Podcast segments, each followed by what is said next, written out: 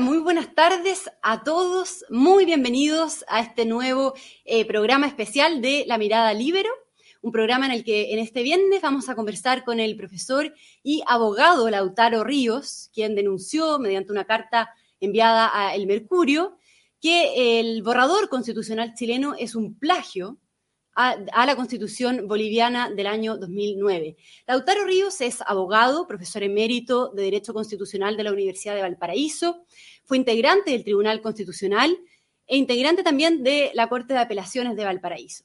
Y bueno, tengo que decir que su carta eh, desencadenó un montón de reacciones, en especial por la trayectoria de Ríos, conocido en los años 80 por su oposición a la dictadura. Antes de partir con la entrevista, aprovecho de contarles que este programa es posible gracias al apoyo de la Red Libero, así que si quieren conocer más sobre la Red Libero, lo pueden hacer en la misma descripción de este video. Bien, y eh, vamos a saludar entonces al abogado y profesor Lautaro Ríos. Ahí está Lautaro, muy bienvenido, muchas gracias por, estar con nosotros. ¿Cómo está? Muchas gracias a usted, Magdalena. Me alegro mucho de estar en una entrevista hecha por usted. Muchas gracias, Lautaro. Bueno, usted publica esta carta en el Mercurio el día 23 de junio, eh, donde denuncia que la propuesta de constitución plagió la constitución boliviana en sus palabras, dice que esta es una copia imitativa de la constitución de Bolivia, afirma que esto también resulta una vergüenza para el pueblo chileno y dice que su opinión consiste en rechazar el proyecto, ¿no? Es bien dura y, fuerte esta carta, ¿no cree? que ¿Qué lo impulsó a escribirla, Lautaro? Bueno, más que el hecho de que la carta, digamos, el proyecto de nueva constitución de la República de Chile tuviese una cierta, digamos, no una cierta, sino un tremendo parecido a muchas disposiciones de la constitución de Bolivia, algunas literalmente copiadas, no fue eso lo que me impulsó sustancialmente, sino que detrás de eso, de, esa, eh, eh, digamos, ese parecido, esa semejanza, había toda una conspiración dirigida por el peor enemigo que ha tenido siempre Chile. Yo no entiendo a Evo Morales, Aima, porque es un presidente que se quedó sin mar cuando quiso, digamos, recuperar parte de, esto aliándose con Perú. Perú se arregló eh, diplomáticamente con Chile y Bolivia quedó en peor situación porque se agrandó la parte que, digamos, que le habría correspondido recuperar a Bolivia y ahora es un país, eh, digamos, eh, eh, sin mar, sin océano, a ninguno de los dos océanos, y evidentemente que ese, es un daño enorme no solamente al, prestigio y al pasado, de, a la historia de Bolivia, sino que sobre todo a su desarrollo económico, comercial y, digamos, al, agrado de la gente de tener como, digamos, como vecino el océano. Eso, usted, ¿Usted ve una intención detrás del expresidente de Bolivia, Evo Morales, de, hacer aparecer eh, un plagio de, la propuesta chilena a la constitución boliviana? Claro, eh, o sea, aquí no ha habido ninguna intención de plagio.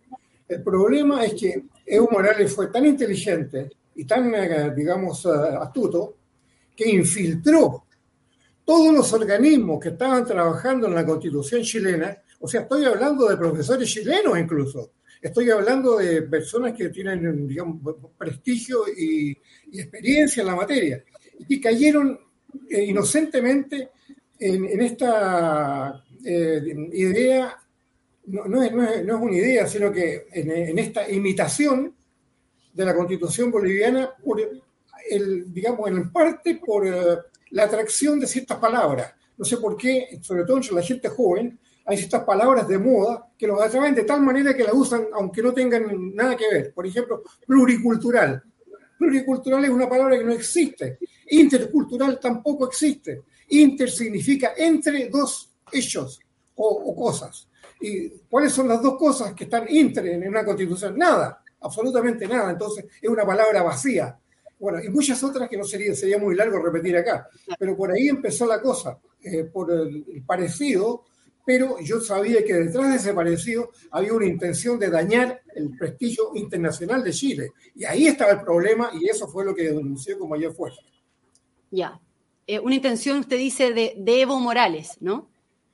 Sí, y su equipo, tiene un equipo extraordinariamente, digamos, valioso como personas preparadas y no solamente como persona, sino que por la influencia que han tenido tanto en Bolivia como en otros países, incluyendo Chile. Por ejemplo, ahí está, junto con Evo Morales Jaima, está un señor Rudy Ali López González, quien asesoró nada menos que a la expresidenta de la convención, de la convención, digamos, constitucional que preparó el borrador de, nueva constitución de Chile. Su nombre es eh, doña Elisa Loncón. Eh, ahí está también, eh, bueno, el, gran agente, el gran asesor de Evo Morales, que es Álvaro García Linera.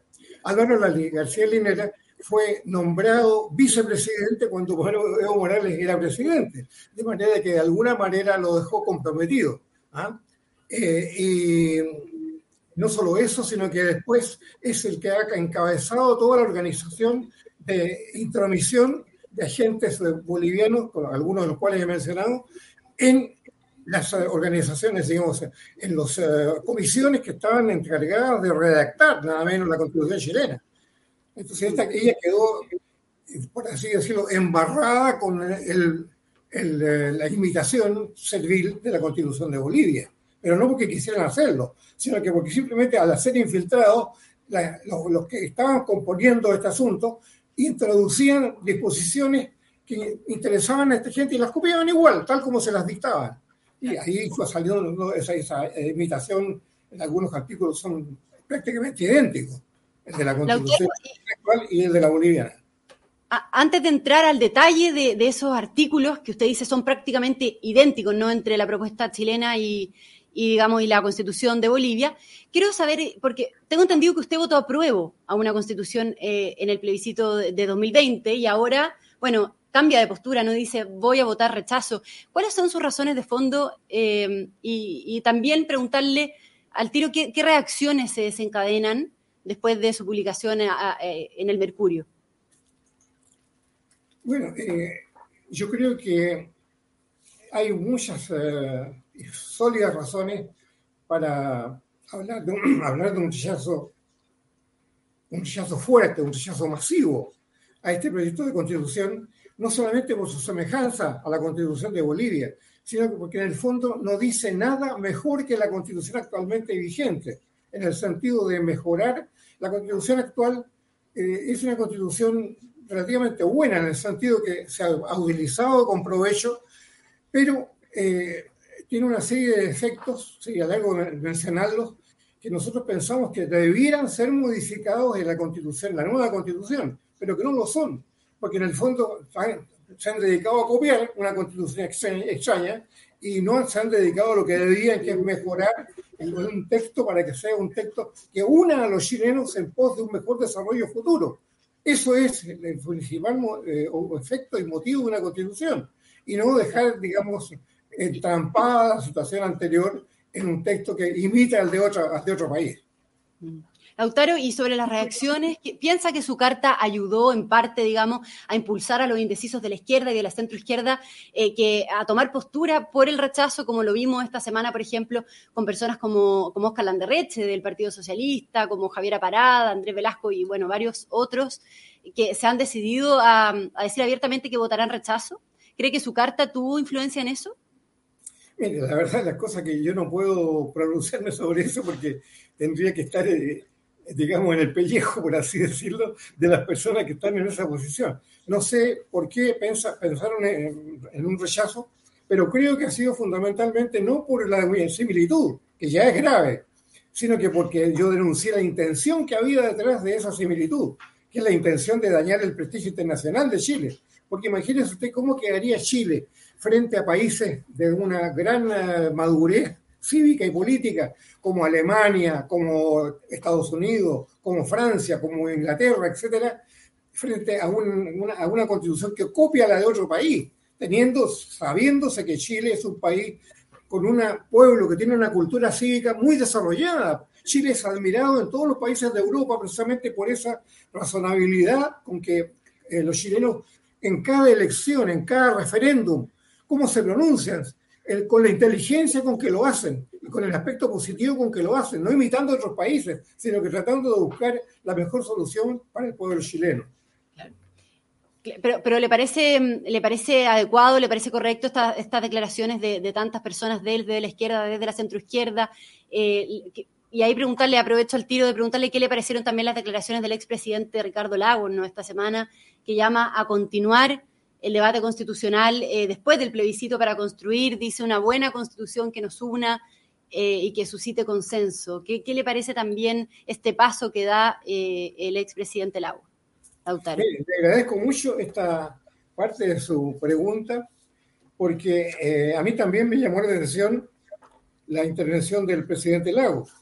Y me llamó la atención porque eh, él, sin, perjuicio de darse cuenta de, esta imitación y de las consecuencias que ella trae, le parece en bloque mal el proyecto, porque no es un proyecto que una a los chilenos en pos de un país mejor que para él ese es el objetivo de la Constitución, tener los elementos necesarios para el desarrollo del país en dos aspectos, en el aspecto económico, político y, digamos, educacional y educativo, que son los tres eh, puntos de vista fundamentales en una constitución para desarrollarla mejor, y sobre todo en la unión de los chilenos detrás del proyecto, porque lo importante no es tanto lo que, lo que diga el texto, un texto escrito de por sí no dice nada, sino que lo importante es ver cómo anima al pueblo a, apoyar las ideas fundamentales de ese texto. Y eso, eso es lo que te, trata de destacar en su carta al presidente Lago. Por eso que él no, no, digamos, no le interesa tanto el rechazo mismo, sino que la, la necesidad de hacer un cambio en el modo de pensar de los chilenos y hacer un país inclusivo y un país que esté preocupado del mejor desarrollo de la población, de la mejor educación de la población, de las mejores condiciones de vida de la condición de la, de la población, de que sea verdad aquello de la dignidad humana, porque la dignidad no consiste solamente en un nombre, en un, digamos, eh, en una especie como de título de la persona, sino que significa mejorar las condiciones de vida, mejorar sus expectativas, mejorar sus posibilidades de desarrollarse mejor. Eso son, esa es la dignidad. Y, eso, a eso va precisamente el fondo de la intervención del, del expresidente Ricardo Lago. Lautaro, eh, antes de entrar al, detalle de los artículos copiados eh, o calcados del borrador de, desde el borrador de la Constitución chilena al de la boliviana, digamos, me gustaría hablar de su trayectoria. Me gustaría eh, preguntarle sobre su pasado, sobre su historia política también. O sea, que la gente entienda bien quién es usted, porque eh, genera sorpresa quizá que una persona como usted, contrario al gobierno de Pinochet en su minuto, diga abiertamente que va a votar rechazo, ¿no? Mire, la verdad es que yo pasado político no tengo salvo una cosa anecdótica. Eh, el año, a ver, el año 64-65, el, comunismo internacional, o sea, le quiero decir, desde luego la Unión Soviética y China, que eran los países más fuertes, estaba el comunismo más acendrado, hicieron un gran congreso, es decir, primero un gran festival el festival más hermoso de la juventud que yo haya visto en toda mi vida, con una riqueza artística extraordinaria, los chinos y los rusos, y con muchos medios, los, que tenían ellos disponibles, y me invitaron a mí porque se veían, no sé, el partido seguramente habría informado de que yo parecía como un buen elemento para conquistarme para el partido. Y entonces con, ese, con esa idea, por ejemplo, me lo dijeron los amigos, yo tenía muy buenos amigos comunistas, me lo, dijeron después, mira, si nosotros veíamos en ti un excelente miembro del Partido Comunista, y por eso te invitamos, no solo al, festival, sino que principalmente al Congreso Internacional, que era un congreso de estudiantes, un congreso, digamos, de desarrollo de la educación, al estilo comunista. Entonces, ¿qué pasó? Que cuando yo visité Rumania, que era la sede del festival, y después Polonia, que era la sede del Congreso, país inmensamente católico, de, muchas, no solamente prácticas, sino que de muchas, eh, eh, como dijeron, de mucho consenso en, en, las ideas de la religión católica, no solamente fueron discriminados, sino que fueron atacados, combatidos, como si fueran enemigos. En lugar de traerlos hacia las ideales del, del, comunismo, los segregaron, los, eh, digamos, les pusieron toda clase de dificultades. Entonces, yo que vi eso y vi la forma como se actuaba, como actuaba el partido en esas condiciones, no dije una sola palabra mientras estuve tanto en el festival como en el Congreso. Pero cuando volví a Chile traía un montón de fotografías, documentos, eh, revistas y, digamos, eh, testimonios de la forma en que el comunismo trataba de expandirse, atacando a las personas, que, digamos, a los miembros de la misma sociedad, en lugar de tratar de atraerlos hacia el ideal del partido. El partido tenía pero, pero, pero, usted fue, opositor a la dictadura de, Pinochet, ¿no es así durante el gobierno militar? Claro, bueno, es que Pinochet, el primer objetivo que tuvo cuando tomó el poder fue justamente cortar el comunismo. Había en ese tiempo un proyecto en, manos del presidente de la República de la época, que era muy adicto al comunismo, eh, que se llamaba eh, la, la ENU, Escuela Nacional Unificada. Le voy a decir en tres palabras lo que decía el proyecto de la Escuela Nacional Unificada. Decía, la ENU es un proyecto de educación que intenta convertir a cada ciudadano en el hombre nuevo de la nueva sociedad socialista. Ahí estaba dicho todo. Ahora, ese proyecto no era una cuestión que estaba, estuviese escrito en, un libro y, y distribuíamos el libro. Se empezó a practicar la ENU en, los, establecimientos, principalmente los establecimientos del Estado. Y entonces ahí la reacción de Pinochet. Y fue el principal incentivo que tuvo Pinochet fue cortar eso, porque veía que Chile se convertía en un país comunista y él odiaba el comunismo. ¿Se fija? Lautaro, pero sobre su, eh, pasado como opositor a la dictadura de Pinochet, yo sé que usted fue un defensor de los derechos humanos en los años 80, eh, no era solo conocido como un abogado opositor a Pinochet, sino que tengo entendido que también colaboró con varias causas por, eh, violaciones a los derechos humanos, y ahí, claro. El problema era que el señor Pinochet no era muy adicto a los derechos humanos ni a la libertad popular ni pública, sino que al revés, quería tener todo bajo su control y donde había, digamos, una cierta unidad que propendía a, hacer oposición, los dividía. ¿ah? Así dividió, por ejemplo, toda la educación. Eh, todas las universidades locales, que eran como las sucursales de la Universidad de Chile, las separó, las independizó. Entonces con ello creó una división. Y en todos los colegios profesionales también quedaron divididos. Todo lo que podía dividir, lo dividía porque así reinaba mejor. Dividir para reinar es la gran, la gran eh, digamos, eh, eh, receta. Lautaro, y, un opositor, un opositor de la dictadura, digamos, ¿puede votar rechazo entonces y decirlo públicamente como usted?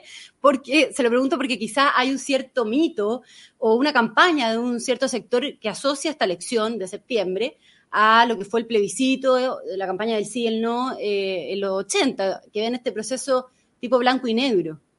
Claro, mire, usted me da la oportunidad de recordar una anécdota muy entre, valiosa y divertida.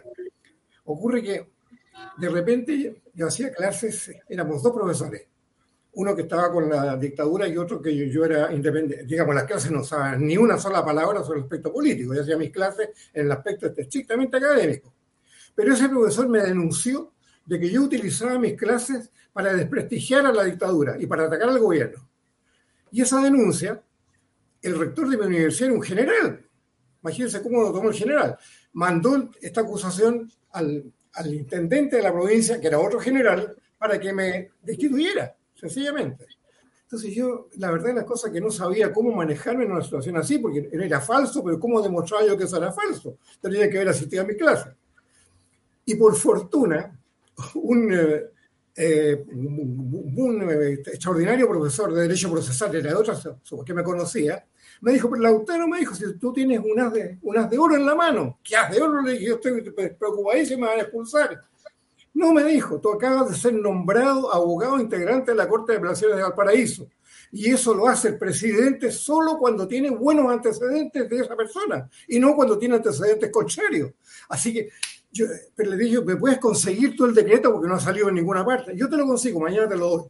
Y me lo dio. Así que yo cuando fui a la intendencia, fui con el, con el nombramiento y el intendente montó en cólera, llamó a los que me habían acusado, los subió y los bajó y por supuesto me, dio toda la clase de excusas y yo quedé como rey. Gracias. Pero, pero, eh, insisto en la pregunta, ¿un opositor a la dictadura puede votar rechazo a su juicio? hoy día? Yo no sé eh, a qué le llama usted votar rechazo, porque, digamos, yo rechacé todas las cosas que me parecieron injustas y malas. Y, digamos, la gente se extrañaba que yo siguiera, siguiera siendo profesor de una universidad que estaba en el imperio del régimen, eh, diciendo, ese, yo escribía artículos, era como, como, periodista, escribía artículos muy buenos en contra de las cosas malas que estaban ocurriendo. Pero eso Me refiero ahora al, plebiscito de septiembre. Para publicarlo, porque eran publicaciones que no tenían nada que ver con mis clases. Nunca me atacaron por eso, ni nunca me, eh, digamos, me mm, desprestigiaron por esos artículos. De que algunos eran bien pesados. Si algún día tengo oportunidad, a usted le voy a mostrar algunos que eran, pero a morirse la risa. Por ejemplo, el presidente de la República se presentó en un momento determinado, dijo que le iba a renunciar para que el pueblo lo eligiera, lo eligiera presidente. Pero la condición que puso es que se presentaba solo, no tenía contradictor. Entonces él esperaba concitar la mayoría de los votos. Y yo escribí un artículo que decía, el boxeador y su sombra.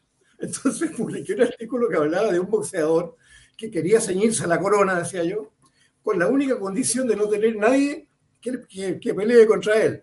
Y entonces el artículo tenía, ¿para qué le cuento la cantidad de, cosas divertidas? No me tocaron, a pesar de que el, artículo iba dirigido abiertamente en contra de la elección del presidente que pretendía Pinochet. Perdió Pinochet entre paréntesis. Y bueno, entonces a mí no me pasó nada. La, Lautario. Tenía respeto por la seriedad con que yo actuaba en mis cosas. Yo diría que eso. no me explico de otra manera por qué nunca me tocaron. Bien, me gustaría entrar ahora con usted al detalle de los artículos y las similitudes entre el borrador de la Constitución presentados por la Convención Constitucional y eh, los de la Constitución boliviana, que rige el del 2009, y preguntarle cuál es exactamente, eh, específicamente, el plagio que usted ve. Me gustaría ahí, si le podemos pedir a producción que nos ponga en tabla, eh, en pantalla, digamos, la tabla comparativa. Ahí está. entre la, esta tabla me la mandó usted mismo eh, que son los artículos eh, de la Constitución Bolivia y, de la, y, del proyecto constitucional chileno, digamos, que usted eh, ve que son una copia, ¿no? Ahí está la plurinacionalidad, el pluralismo jurídico. Me alegro que lo ponga mirando al público, porque si usted advierte, ese cuadro contempla en la Constitución, la propuesta con nueva Constitución para Chile, que está a la derecha, contempla nada menos que hasta el artículo 341, ¿ah? en circunstancia que la constitución chilena actual eh, tiene 130 artículos, algo así, y, o sea, menos de la mitad del proyecto de, nueva constitución. Entonces, si uno compara eh, ambos, uh, ambos títulos, por así decirlo, en la constitución de Bolivia, por ejemplo, se habla de un Estado plurinacional, y la propuesta de constitución chilena dice que Chile es un Estado plurinacional. Lo dice, a ver, aquí tengo eh, la nueva constitución de, Bolivia. Este es un texto personal mío. Lo copié cuando se dictó la constitución boliviana. No, es igual que este, pero no es el mismo. Eh, y aquí está la propuesta de nueva constitución para Chile, como usted ve, es un texto que tiene 499 páginas, casi 500. Eh, entonces, eh, estábamos viendo los, artículos. Estábamos viendo, claro, eh, ahí salen conceptos sobre plurinacionalidad, pluralismo jurídico, que son similares a la constitución boliviana, el tema de los pueblos originarios, ¿no? En el fondo, porque Chile y Bolivia son declarados eh, respectivamente estados plurinacionales y los dos, las constituciones, le otorgan un plano de igualdad a la justicia indígena respecto eh, de la ordinaria. ¿no? ¿Cuáles son las semejanzas de la constitución de Bolivia en específico? Inciso primero, el artículo primero, para no alargar. Dice, exactamente, Chile es un estado social y democrático de derecho. Es plurinacional, intercultural, regional y ecológico. Aquí hay errores pero digamos de, peso. Por ejemplo, en primer lugar, Chile jamás ha sido plurinacional. Plurinacional significa compuesto por varias naciones. En Bolivia sí, porque se dice que históricamente, incluso desde antes de la, de la, intervención española, la conquista, eh, siempre hubo muchos pueblos y naciones. Y confunde pueblos con naciones y habla de pueblos y naciones. Ahora, Plurinacional significa varias naciones. Chile siempre ha sido un Estado uninacional.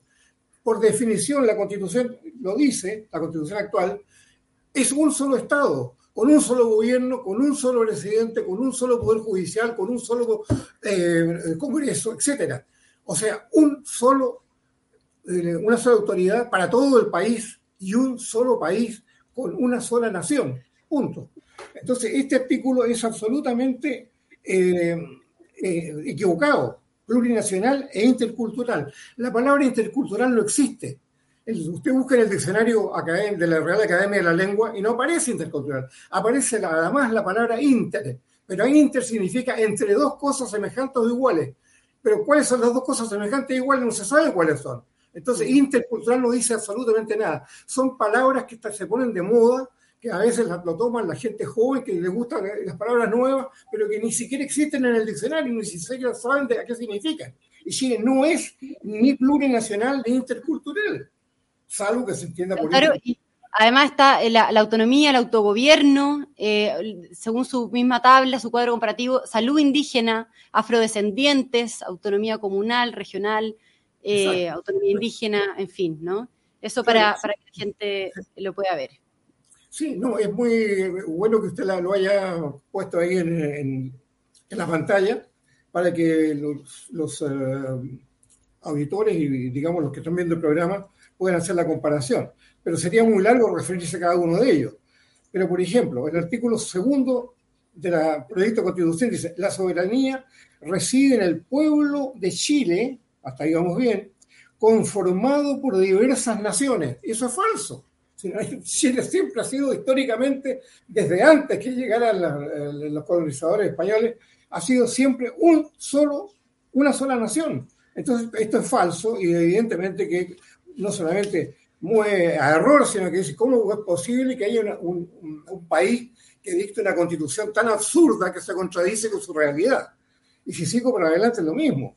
Eh, otro artículo curioso dice, el artículo 5.1, Chile reconoce la coexistencia de diversos pueblos y naciones. Otra vez la confusión entre pueblos y naciones, que es propia de Bolivia, pero en Chile no existió jamás. ¿ah? Coexistencia de diversos pueblos y naciones en el marco de la unidad del Estado. Para nada más que para citarle tres errores notables y visibles a simple vista.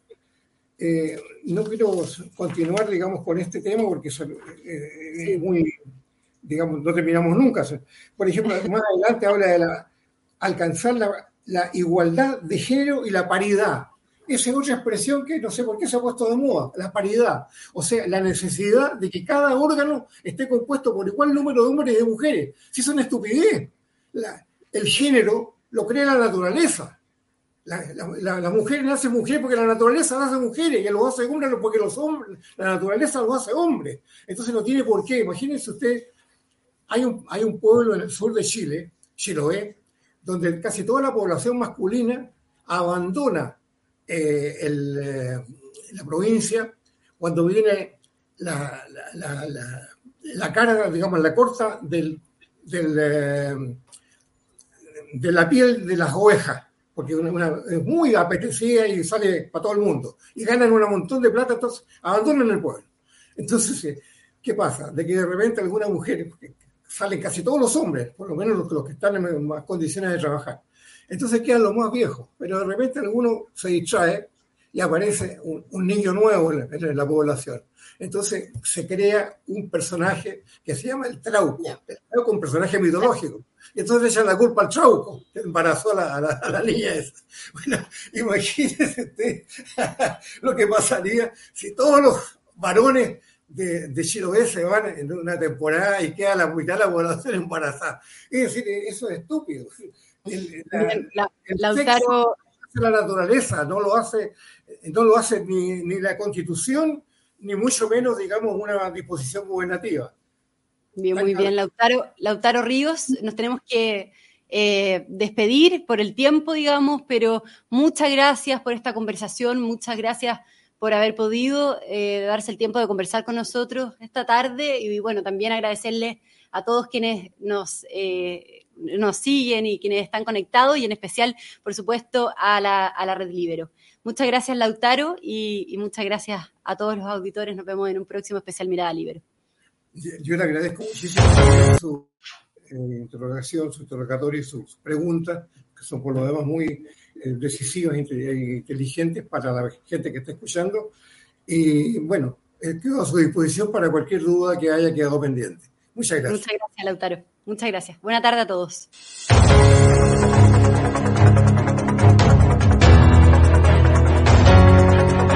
Haz que estos contenidos lleguen más lejos haciéndote miembro de la red Libero.